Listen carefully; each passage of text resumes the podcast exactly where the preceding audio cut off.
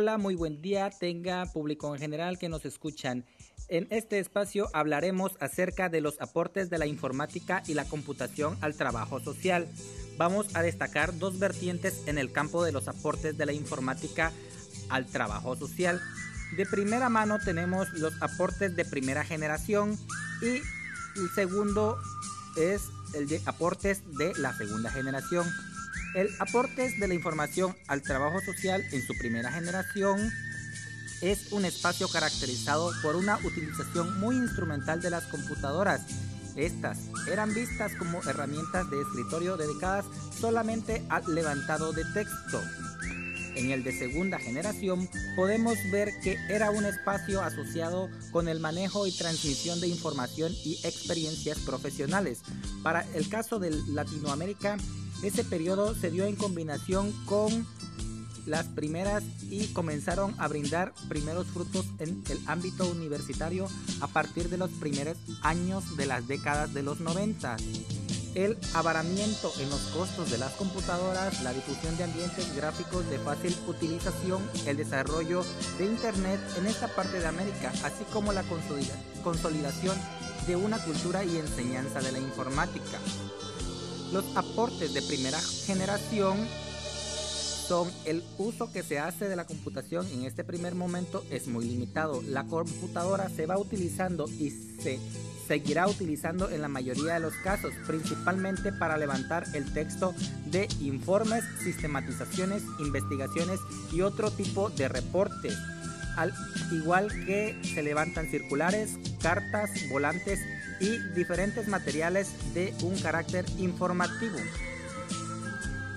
Consideramos que estos aportes son un tanto limitados y hay una serie de elementos que se pueden considerar como avances significativos para el trabajo social. La conservación del material, la calidad de un trabajo, la estimulación de la capacidad reflexiva, la apropiación de la tecnología, al igual que los aportes de segunda generación, este, como ya se mencionó anteriormente, se caracteriza por las facilidades para transmitir información y experiencias de carácter profesional.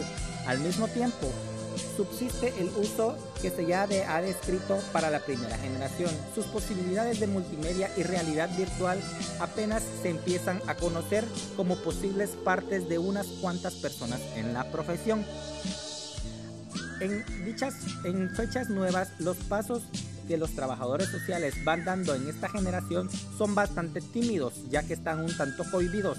La mayoría ubicados en espacios universitarios y con un nivel de utilidad que se queda en el uso del correo electrónico, el sector estudiantil es el que va mostrando un mayor dinamismo en la incorporación y aprovechamiento de estas tecnologías desde el punto de vista de la segunda generación, está facilitando trascender el conocimiento de las experiencias profesionales de colegas nacionales para irse empapando de las experiencias que se dan con otras latitudes. Con gran facilidad puede uno acercarse a varios servicios que ya socializan información de esta clase o realizan discusiones entre profesionales que tienen presencia en el Internet a mediano o largo plazo se puede esperar una especie de internacionalización del conocimiento profesional. Esta razón que obliga a profesionales, centros de formación y organizaciones gremiales a vincularse activamente con esta clase de tecnologías. Parte de las posibilidades que se abren en esta nueva generación son producto del afianzamiento que ha tenido la red en diferentes ámbitos de la convivencia humana. Para aquellas personas que a la fecha desconocen mucho o poco del Internet, es muy importante irles señalando que esta nueva red de computadoras que nació como un proyecto militar del gobierno de los Estados Unidos a finales de la década de los 60, la red pretendía mantener intactas las comunicaciones de carácter militar, aunque varias partes del planeta fueran destruidas por algo por algún conflicto bélico. Con el paso del tiempo el propósito militar fue abandonado y universidades de Estados Unidos de América se conectaron entre ellas para ir compartiendo información, equipo tecnológico y mejorando sus comunicaciones. Treinta años después casi el crecimiento del Internet se ha ampliado demasiado a muchos, muchos sectores de la actividad humana. En estos entran los comerciales, los religiosos, artísticos, educativos, políticos, en la población, aunque lógicamente estos están lejos de aquellos sectores poblacionales que experimentan la injusta e inquietativa distribución de la riqueza. Sobre la base de Internet y de otras tecnologías informáticas como la multimedia y la realidad virtual, se pretende trazar un modesto panorama de los aportes de la informática y la computación. Cabe recalcar que informática y computación no es lo mismo.